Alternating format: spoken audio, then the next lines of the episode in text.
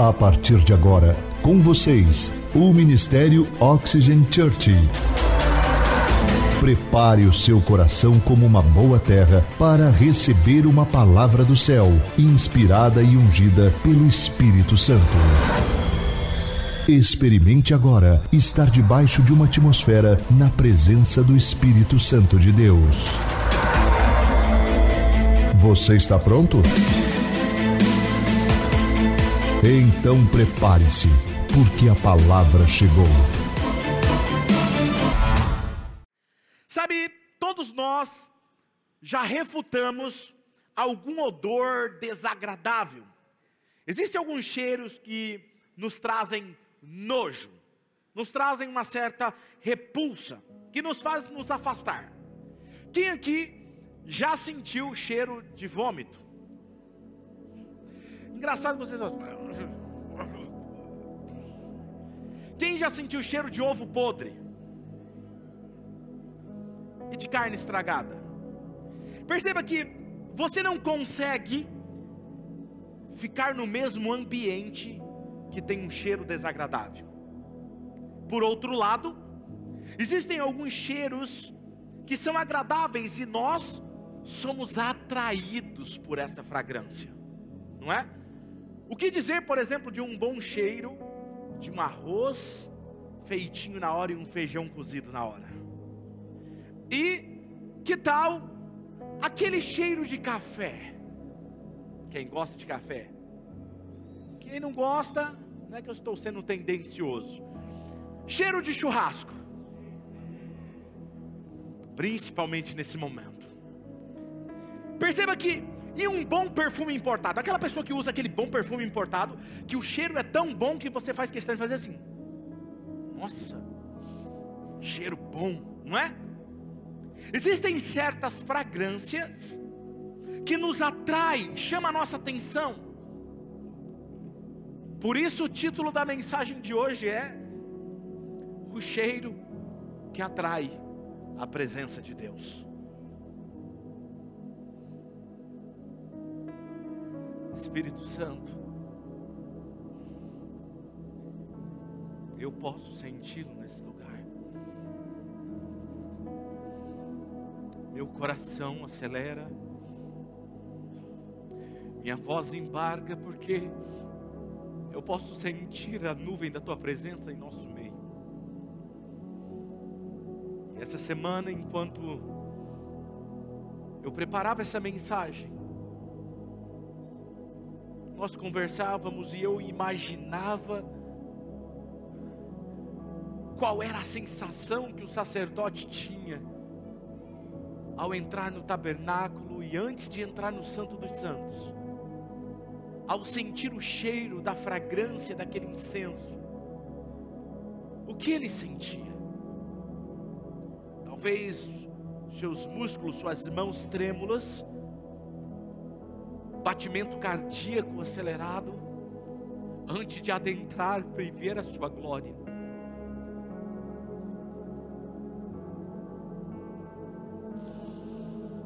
E é exatamente assim que nos sentimos quando o Senhor está presente em um lugar. Que o Senhor possa visitar a todos que estão aqui hoje sensíveis e receptíveis à tua presença. O Senhor não precisa esperar até o final dessa ministração. Manifesta-se, Senhor, aqui. Em nome de Jesus. Amém.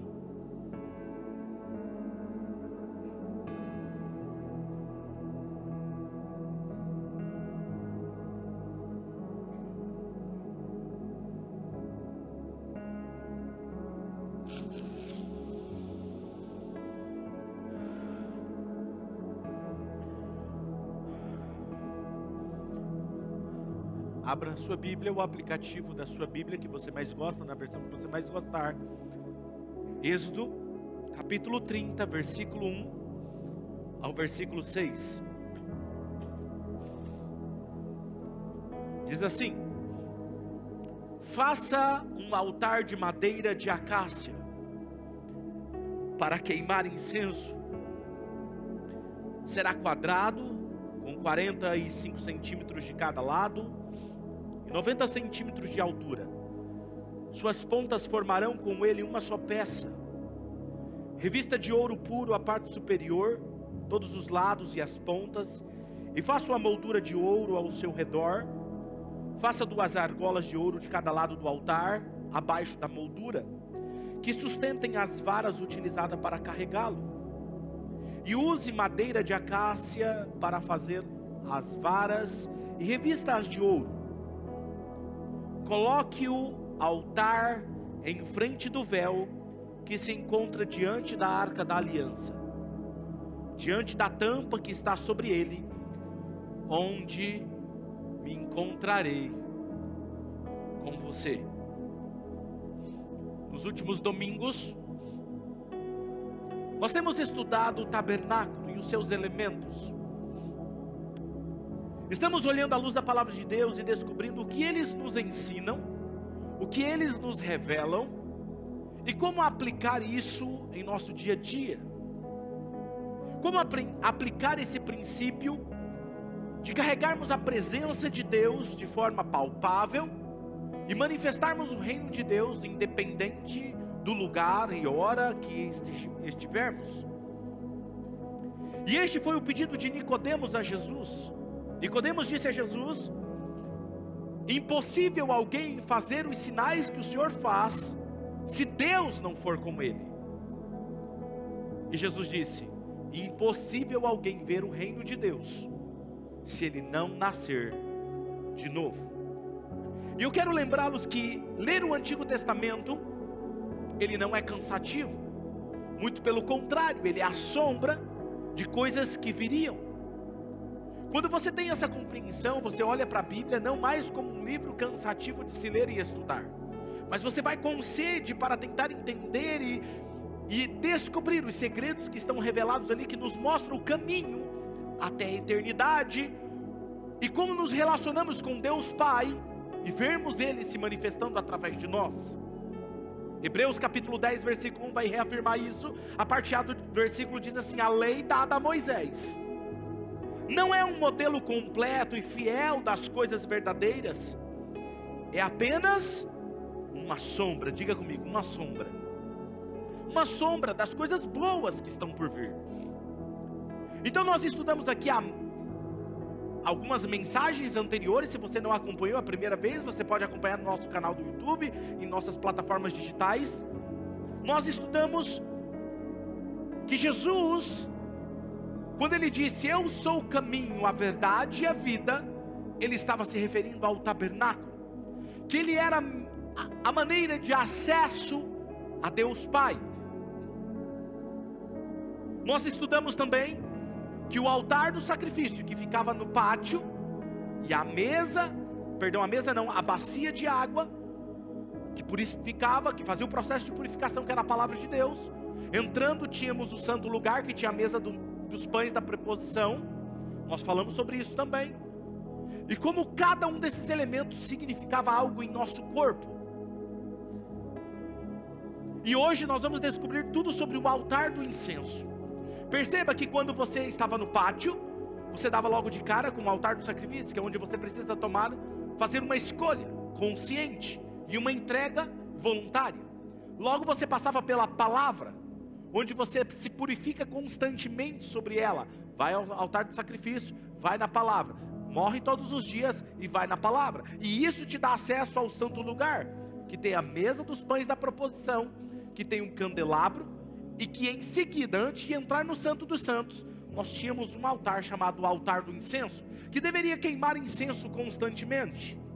A primeira pergunta que eu quero falar hoje com vocês é: de onde vinha esse cheiro?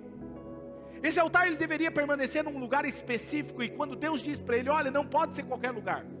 Ele precisa ficar entre a cortina que separa o santo dos santos do santo lugar.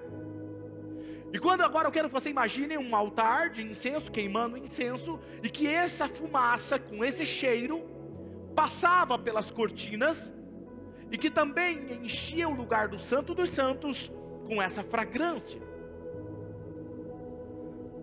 Quando entrava nesse Santo dos Santos, nós vamos falar isso nas próximas mensagens.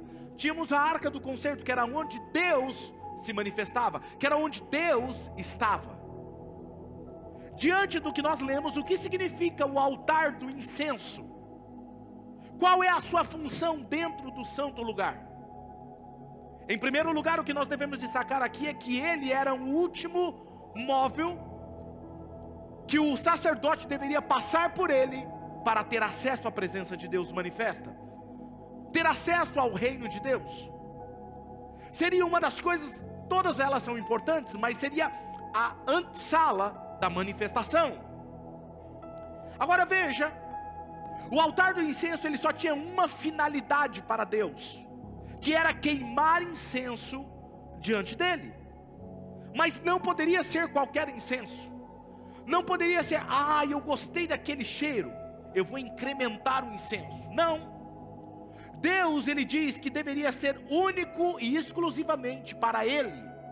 Afinal de contas, a especiaria que era usada, as essências que seria usada deveria ser exclusiva para o tabernáculo. Quem o fizesse para cheirar este incenso receberia uma punição.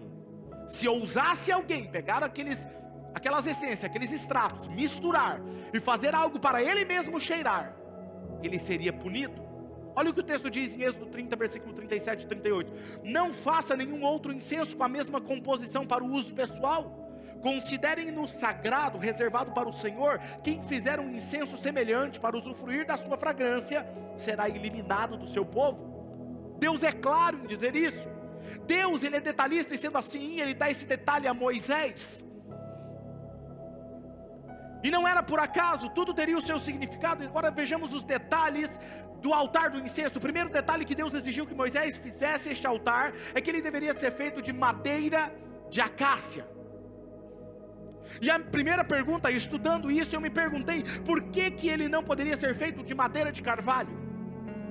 Por que, que ele não poderia ser feito de palmeira, de cedro ou outra madeira? Por que, que teria que ser de madeira de acácia? A acácia é uma árvore de flores, a qual as suas flores chamam a atenção das pessoas que passam por ela, pois era, elas eram lindas, e esta planta era resistente a insetos e pragas, guardem isso, ela era resistente a insetos e a pragas.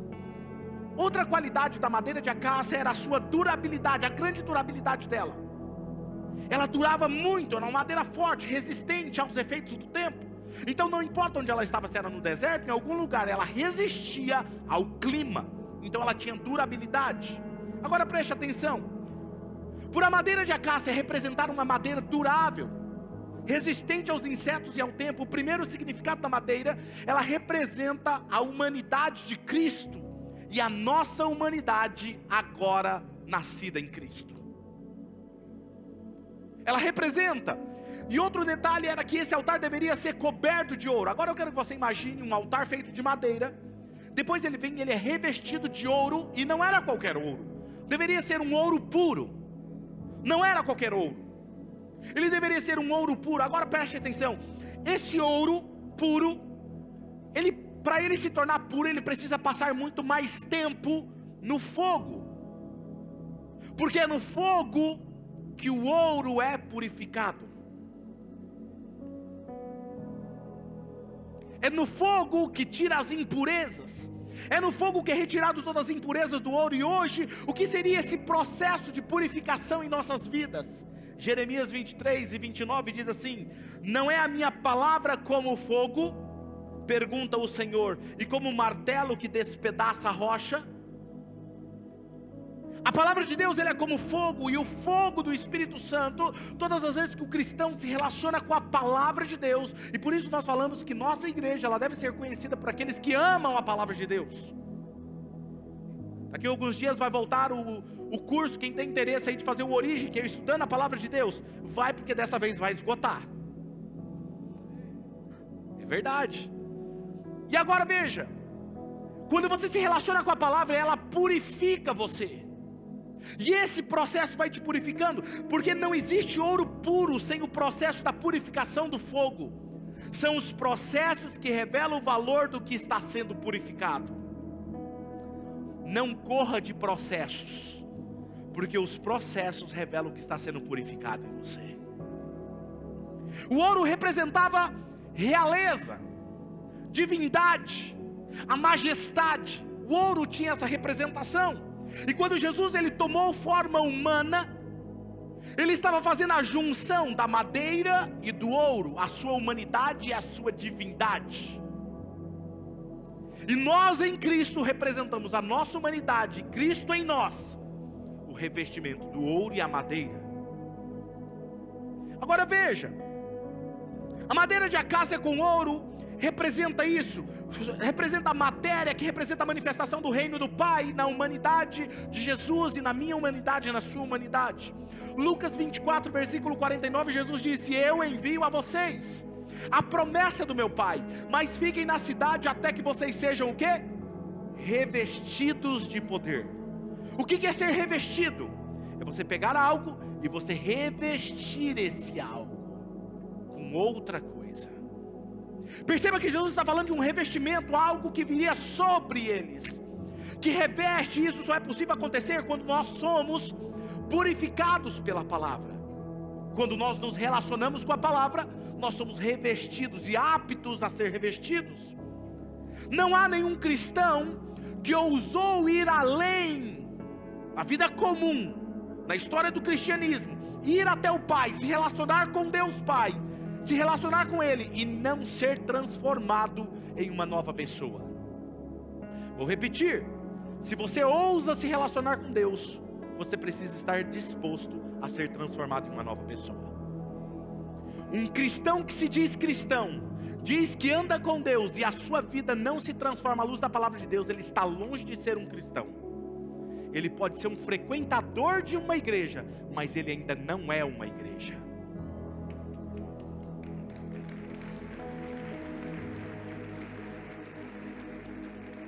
Enquanto você escolher viver uma vida com todos os seus pecados, com todas as suas inclinações, sem que você se achegue ao Deus Pai, baseado em uma cultura desse mundo, olhando para a Bíblia não como a sua regra de fé e prática, mas olhando para a Bíblia como um livro antigo que eu tiro o que eu quero da Bíblia.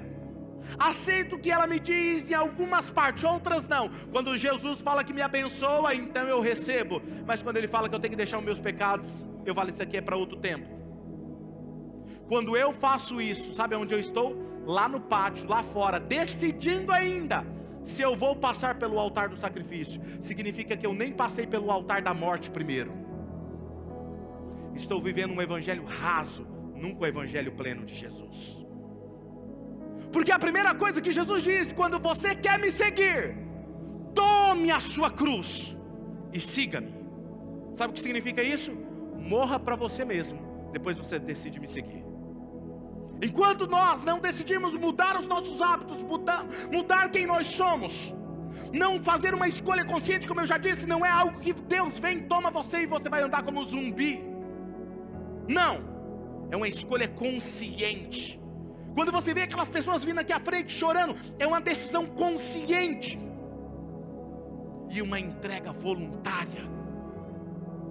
Diga comigo, entrega consciente. Perdão, escolha consciente entrega voluntária. Não se permitir ser moldado pela palavra de Deus só mostra que você ainda está indeciso diante do altar do sacrifício lá fora, vivendo raso. Mas qual é esse cheiro? Segundo ponto, que cheiro é esse? Êxodo 30, versículo 36 diz assim: moa parte dele até virar pó, coloque-o diante das tábuas da aliança, na tenda do encontro, onde me encontrarei com você. O incenso lhe será santíssimo, ou seja, ungido, separado. Perceba um detalhe importante que Deus diz: onde coloque o pó do incenso, onde eu me encontrarei com você. Onde tem esse, esse incenso moído, é onde Deus se encontra conosco. O que seria esse incenso sendo queimado? O que seria essa fumaça daquela essência sendo queimada? A fragrância onde tudo inundava aquele ambiente? A adoração e a oração. Diga comigo, adoração e oração. Se quisermos encontrar com a presença de Deus, depois de ter passado por tudo que nós já falamos aqui nesse processo, nós devemos saber que somente depois de uma profunda adoração e oração, Ele nos encontrará. Ele nos encontrará. O incenso da adoração nos faz passar o véu do santo lugar para o santo dos santos, que é onde está a presença dele. Observe esse detalhe que o sacerdote deveria fazer em Levíticos capítulo 16, versículo 12 e 13. Pegará o incensário, pegue isso. Ele pegava um incensário, que era um suporte, com uma corrente, um amarrado, um suporte. E ele chegava no altar do incenso, ele deveria pegar algumas brasas que estava queimando no seu incensário, pegar um pouco do incenso. Então está aqui, ó, no santo lugar. Vamos imaginar que aqui é o santo lugar. Está queimando, está queimando um incenso aqui, está inundando esse ambiente com cheiro, com a fragrância ele tinha que pegar com incensário, com fogo, e passar a cortina e entrar no Santo dos Santos. Aí ele dava de cara com a arca do concerto. Olha o que o texto diz: pegará um incensário cheio de brasas do altar que está perante o Senhor, e dois punhados de incenso aromático em pó, tem que ser em pó, moído, e os levará para trás do véu. Porá o incenso no fogo perante o Senhor, e a fumaça do incenso cobrirá a tampa que está acima das tábuas da aliança, a fim de que você não morra. Escute o que ele fazia: ele enchia aqui, tinha um fogo, pegava duas porções de, de incenso em pó e entrava. Quando ele entrava no Santo dos Santos, ele tinha arca. Aí ele colocava o incenso sobre o fogo, e aquilo enchia de fumaça e fragrância, e cobria a tampa da arca, para que você não morra. Agora escute: quando aquela fumaça cobria tudo, a nuvem pairava sobre o tabernáculo e descia uma luz da glória de Deus sobre a arca. E aí isso é para um outro dia, uma outra pregação. Mas isso era o que tinha, que tinha que acontecer, ou seja, o cheiro que estava aqui era o cheiro que levava ele além. A adoração e a oração que te garante intimidade com Deus é a mesma que te leva a encontrar-se com Deus. Te leva de uma sala restrita para uma sala de intimidade. O cheiro da adoração é capaz de atrair a presença de Deus. É ela que te tira do ambiente da alma para o ambiente do espírito. Porque até aqui na alma, você está no santo lugar, no ambiente da alma, da sua consciência você ainda está no âmbito da alma. E quando essa adoração e essa oração te leva além, você entra no ambiente do espírito. Agora veja, por que, que eu estou afirmando o significado do incenso ser adoração e oração? Salmo 100, versículo 1 ao 5 diz assim: Aclame o Senhor, todos os habitantes da terra, prestem culto ao Senhor com alegria, entrem na Sua presença com quê? Com cânticos alegres.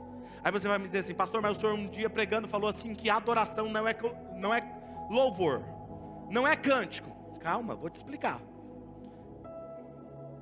Agora olhe isso. Reconheça que o Senhor é o nosso Deus e nos fez e somos dele, somos o seu povo, rebanho do seu pastoreio. Entre por suas portas com ações de graças e os seus átrios com louvor.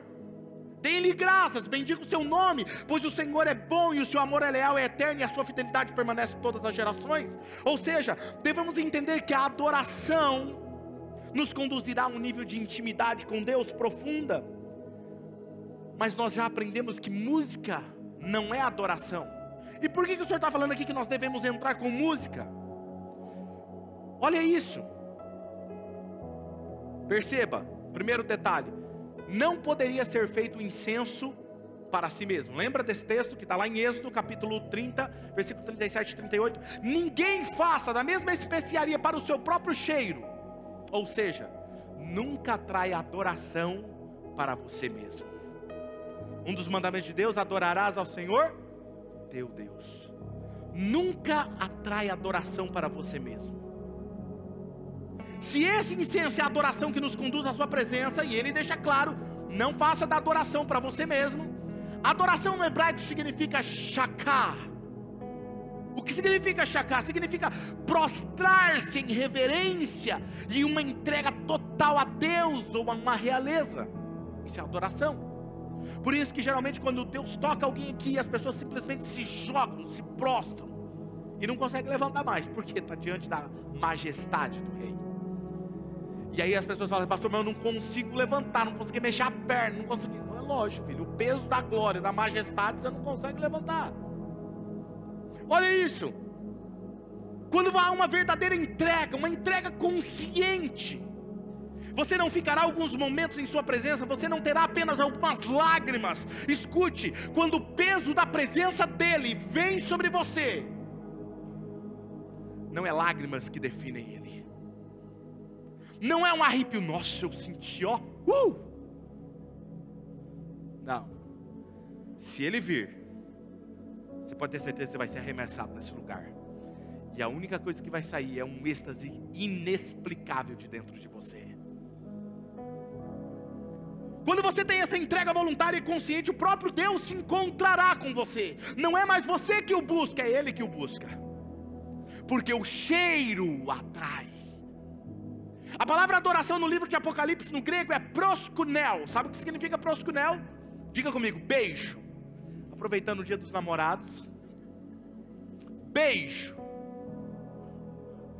Ou seja, adorar a Deus é subir até onde Ele está, beijar a sua linda face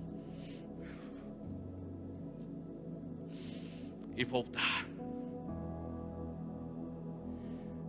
Como se um cãozinho lambe a mão do seu dono. Rendição, entrega. Agora preste atenção. Adoração não é música, certo? Adoração não é música, não é a sua habilidade em cantar, mas é o cheiro do seu coração que exala um sinal. Porque se fosse o cântico, muitos de nós aqui estavam enrolados. Nós nunca nos ia ter uma experiência dessa sobrenatural com Deus, não é? Tem alguns que estão tá cantando a música em ré, ele está cantando em lá. Não é? E assim, eu fico imaginando a cabeça dos nossos músicos aqui, né? Ouvindo a gente cantar. Eu acho que quando eles olham para a gente, fica rindo assim, ó. Eu acho que dentro deles estão falando assim: Jesus, tenha misericórdia desse louvor. Dê muita graça para o nosso irmão. Eles intercedem por nós. E nós achando que estamos abafando, né? Com aquela voz de taquara rachada. Mas a adoração não é isso. A adoração é o cheiro do seu coração. Como assim, pastor? Ondas de rádio.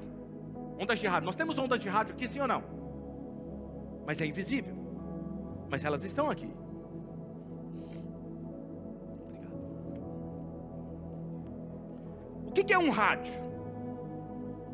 Eu queria um rádio assim. Vamos imaginar que ele esteja conectado. O que, que ele é o rádio? O rádio ele é um receptor. Ele é um receptor ou um que ele capta essas ondas. Você coloca aqui e roda aqui, não é? O que ele faz? Não é? E ele capta uma frequência exata. E quando você capta esse sinal que está invisível aos nossos olhos, mas perceptível ao aparelho, porque ele foi feito para captar essas ondas. Sim ou não? Ele foi feito, desenhado dessa forma. Ele capta aquela frequência que está sendo transmitida de uma antena. É invisível, mas ele capta. Agora preste atenção: se nós tivermos 10 rádios aqui, 10 rádios como esse, e todos eles estiverem desconectados, desconectados, é, fora da frequência, qual é o barulho que faz?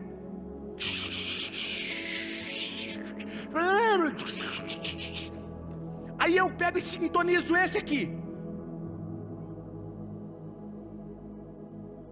Ele vai começar a emitir um som perfeito, nítido e limpo, enquanto os outros estão dando sinal branco. Quem está entendendo? Para os outros emitirem o mesmo som, nós precisamos colocar ele na mesma frequência. Aí você começa a entender porque algumas pessoas são tocadas pela presença de Deus, outras não, porque aquela ali ela conseguiu sintonizar e capturar a presença. Escute. Agora eu vou dar a minha percepção da palavra do que é esse altar do incenso no nosso corpo. Se o tabernáculo é o nosso corpo, o nosso cérebro é o elemento dentro do tabernáculo, o altar do incenso que emite essa fragrância que atrai a presença de Deus. Segundo a ciência, o cérebro humano emite uma variedade de sinais elétricos que podem ser medidos e analisados. Esses sinais conhecidos como ondas cerebrais, que é resultado da conexão dos neurônios. Quem lembra do candelabro? Resultado dessa conexão dos neurônios que se comunicam entre si, emite esses sinais.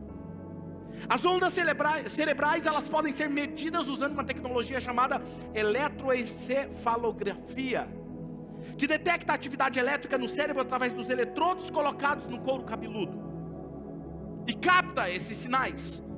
E essas ondas cerebrais, elas variam na frequência chamada hertz, ciclos por segundo e são geralmente divididas em várias bandas de frequência, cada uma associada a diferentes estados da consciência. E eu vou explicar isso mais a fundo nos meus próximos livros, que eu vou usar um pouco da neurociência e vou falar também da epigenética, como que isso se adapta a nós. Mas o que é a música se a música não tem a ver com a adoração? Escute. Se o altar do incenso exala incenso, o cheiro, a fragrância, quando nós ouvimos música ou cantamos, a música é capaz de alterar o nosso estado mental. Por isso que tem música que você ouve ela te deixa alegre. Outras músicas você ouve ela te deixa triste. Outros momentos ela te deixa para baixo. Emotivo ou agitado. Tanto a música quanto a obediência. Lembra que eu falei que a adoração é a melhor obediência? Tanto a música quanto a obediência, ela regula o nosso coração para emitir essa frequência. E quando nós entramos na frequência do céu, que colidem a, a frequência do céu com a frequência que nós estamos emitindo, adorando e obedecendo, o sobrenatural se manifesta. O reino de Deus se manifesta. Lembra do rádio? Lembra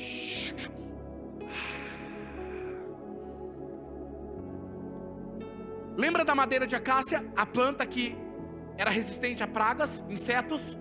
Pragas e insetos na Bíblia elas são representadas por demônios. Quando você está conectado na frequência da adoração, demônio nenhum tem lugar em sua vida. Quando você está conectado com o céu, eles passam longe, por quê? Porque a presença de Deus está emanando de você. Quem está me entendendo? Por isso que Jesus disse: Ei, o príncipe deste mundo vem aí, mas ele não tem nada em mim. Porque ele vivia inconstante. E se você continuar lendo os versículos, ele fala assim: Por que, que ele não tem nada em mim? Porque eu sempre faço o que o Pai manda. Obediência. Alinha com a frequência do céu. Terceira coisa para concluir: quando a adoração atrai a sua presença, o que acontece? Segunda Crônicas 5, versículo 13 e 14, olha o que ele me disse. E quando eles uniformemente tocavam as trombetas e cantavam para fazerem ouvir uma só voz, bendizendo e louvando ao Senhor. E quando levantavam eles a voz com trombetas e símbolos e outros instrumentos músicos para bendizerem o Senhor, porque era bom, porque a sua benignidade, benignidade durava para sempre, então a casa se encheu de uma nuvem, a saber, a casa do Senhor e não podiam os sacerdotes ter-se em pé para ministrar, por causa da nuvem, porque a glória do Senhor encheu a casa. Eles não conseguiam ficar de pé, tamanha era a presença de Deus. O cheiro da adoração atraiu a presença de Deus. Outra coisa que aconteceu, Salmos 18, versículo 9 ao 13, olha o que diz: Ele abriu os céus e desceu nuvens escuras estavam sobre os seus pés. Montou um querubim e voou deslizando sobre as asas do vento. Fez das trevas o seu esconderijo, das escuras nuvens cheias de água, o abrigo que o envolvia. E com o fulgor da sua presença, as nuvens se desfizeram em granizos e raios. Quando o céu trovejou o Senhor e ressoou a voz do Altíssimo. A adoração atrai ele. A mulher samaritana chega em Jesus e fala assim: Jesus, mulher pecadora. Alguns dizem que nós vamos adorar o Senhor naquele monte. E vocês dizem que nós devemos adorar em Jerusalém. Jesus diz: Está chegando a hora que os verdadeiros adoradores adorarão nem lá e nem lá. Adorarão o Pai em espírito e em verdade. É no espírito, em todos os lugares. Quando nós estamos prontos, receptivos e exalamos a adoração em espírito e em verdade, Ele vem ao nosso encontro. Não é mais você que o busca, é Ele que o busca. Eu não sei se você entende o que eu estou te dizendo, mas quando Ele vem sobre mim, eu não consigo me conter.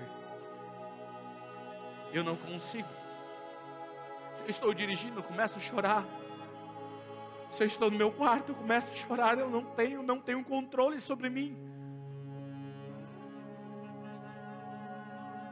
Como descargas elétricas de um poder, uma luz, somos atingidos que o corpo físico não pode suportar.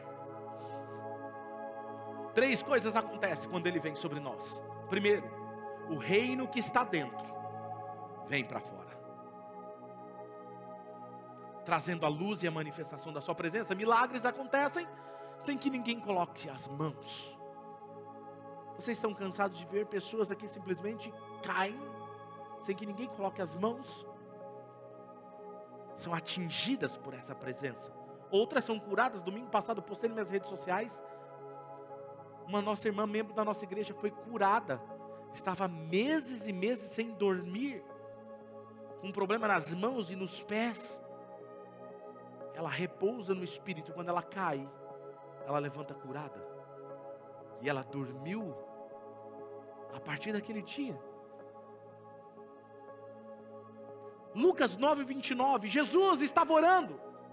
O próprio Jesus, olha o que diz: a aparência do seu rosto se transformou, as suas roupas ficaram alvas, resplandecentes, como o brilho de um relâmpago. Dá para você imaginar isso? Segunda coisa que acontece, o poder da presença muda realidades. Paulo e Silas estão numa prisão. E eles resolvem adorar. Olha o que o texto diz. Por volta da meia-noite, Paulo e Silas estavam orando e cantando hinos a Deus. Os outros presos os ouviam e de repente, houve um terremoto tão violento que os alicerces da prisão foram abalados imediatamente. Todas as portas se abriram e as correntes de todos se soltaram. Quando a presença de Deus, você adora Ele. Não importa qual é o problema que você esteja inserido, eles se dissipam diante da presença. Você não precisa falar nada simplesmente eles se tornam solúveis. Você não luta mais para resolver os problemas, eles se resolvem sozinhos. Quem está entendendo? Terceira coisa que acontece, a presença de Deus traz revelação do seu futuro. A presença de Deus, quando ela é atraída para um ambiente, além de mudar a realidade, ela traz revelações do seu futuro. João foi perseguido e o apóstolo João diz a história que ele foi colocado dentro de um caldeirão com óleo fervendo. E foi tirado, queimado, as ramificações, pele, toda queimada, jogado na ilha de Patmos para morrer. E ele diz: Eu, João, quando estava na ilha de Patmos, vi o Senhor. E ele me disse: anote, escreva o que há por ver. Quando você pensar que é o fim, e você se sentir numa ilha de Patmos, e ele vir sobre você, ele vai falar: ainda não é o fim, mas eu vou te mostrar o que está por vir.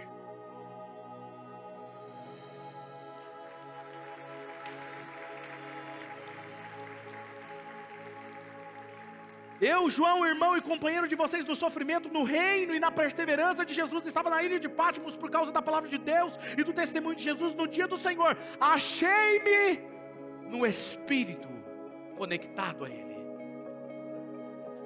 Quando Ele te encontra, impossível toda aquela magnitude da glória dele tocar você e seu corpo não sentir nada. Um dia eu ousei Quem já leu meu livro sabe que eu conto mais detalhado isso. Eu entrei, era um dia à noite. Eu pedi licença para minha esposa e falei assim: pode dormir, eu não estou conseguindo dormir, vou orar. Fui para o meu quarto, que era do quarto do lado, que a Radassa dormia. Ela era bebezinha. Eu tinha um caixote que não era uma mesa, nada confortável, não dava nem para entrar as pernas debaixo da mesa, um banquinho de madeira. E ali eu comecei a fazer algumas perguntas para Deus. Achei que uma hora, duas horas seria o suficiente. Nada. Três, quatro horas, seis horas da manhã. Eu andando no quarto para não dormir. E eu falei: Não, eu, eu quero ouvir a tua voz. Eu achava que aquele encontro, o primeiro encontro que eu tive com Deus, uau, nunca mais eu terei outro igual aquele. Saí somente para almoçar naquele dia. Voltei para dentro do quarto e continuei uma da tarde, duas, três, por volta de três horas, quatro horas da tarde. As palavras do vocabulário humano desaparecem quando nós estamos na Sua presença. É como se estivesse debaixo de uma nuvem envolvido nela e sabe, a glória daquela presença, algo eletrizante, brilhante, forte, intenso, envolveu aquele lugar. E eu lembro porque eu coloquei aquela música que vocês sabem que eu gosto, e eu não sei porquê, mas essa música tem algo nela que mexe com o coração de Deus. Ungido homens e mulheres que fizeram ela eu coloquei na minha fita cassete, que era naquela época, não tinha stream. A Ele a glória. E comecei a adorá-lo. A Ele a glória. A Ele a glória. A Ele a glória. Algo começou a entrar naquele quarto. E eu digo entrar porque Deus estava lá, Ele é onipresente, mas eu digo entrar porque era a sensação que eu tinha. É que algo estivesse entrando aumentando. Era como eu nunca tinha sentido antes. Eu não estava dormindo, eu não estava em êxtase, eu estava consciente. Eu estava tão consciente quanto você que está agora. Eu senti o banco na minha frente tão real quanto você sente essa cadeira ao pegar ela mas ao mesmo tempo eu sentia que algo era mais real do que tudo aquilo que estava ali comigo. E quando eu percebi isso, meu coração acelerou, como se uma pessoa, quando está apaixonada, encontra a pessoa que você ama. Como você, quando está esperando alguém importante, de repente ele aparece, e você fica meio trêmulo e. É ele! Mano, ele veio, cara, ele está aqui! E você não sabe o que fazer. Eu estava daquele jeito. E eu lembro que eu estava de bruço sobre o banco e eu levantei ereto e comecei a levantar minha mão e dizer palavras de amor a Ele, adoração a Ele, dizer: Eu te amo, eu te amo, eu te adoro.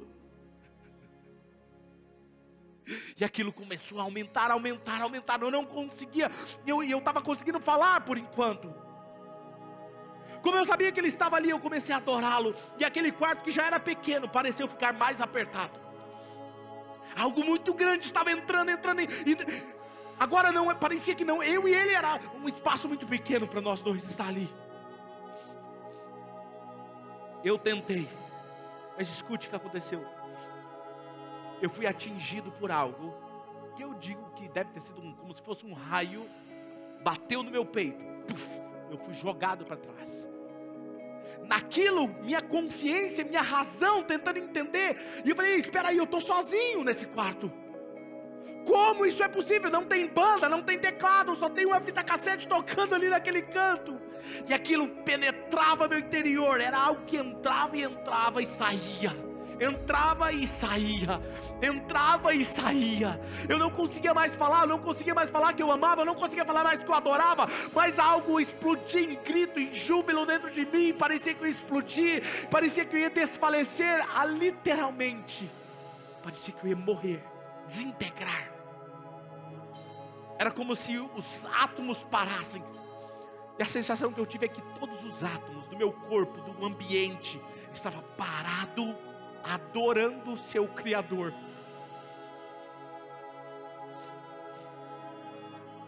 O ambiente estava saturado daquela majestosa presença.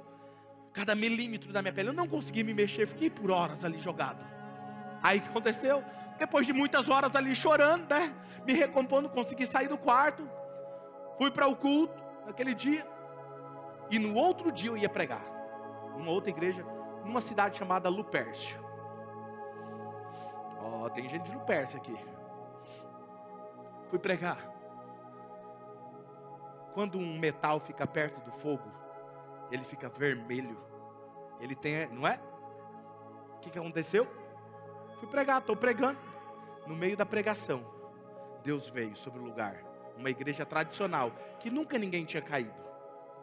Um jovem baterista começou a levantar, levantar as mãos para o céu, chorando, gritando e falando que amava Jesus. E de repente, plau, caiu. O outro que estava de pé, pô, caiu. O outro, pô, caiu. Sem ninguém colocar a mão, simplesmente começaram a cair. O pastor que nunca tinha visto aquilo fez assim: O que está acontecendo? Ele resolveu vir onde havia adoração. É o que vai acontecer aqui dentro dos próximos minutos. Colossenses, quero encerrar com esse texto. Colossenses 1, versículo 26 e 27 diz assim: Essa mensagem é o segredo que ele escondeu de toda a humanidade durante séculos passados, porém que agora ele revelou ao seu povo. O plano de Deus é fazer com que o seu povo conheça esse maravilhoso e glorioso segredo que ele tem para revelar a todos os povos. E o segredo é este: qual é o segredo? Cristo está em vocês. Esse é o segredo. Ele que criou todas as coisas habita em vocês, o que lhes dá firmeza e esperança de que vocês tomaram parte da glória de Deus. Hoje eu não vou impor as mãos sobre ninguém, mas eu vou seguir Ele. Quando esses meninos tocam, eles têm uma habilidade. Quando eles entonam a voz num timbre quando o coração deles está na mesma frequência da adoração do céu, Deus vem sobre eles e sobre a igreja. Se coloque em pé, se você conseguir.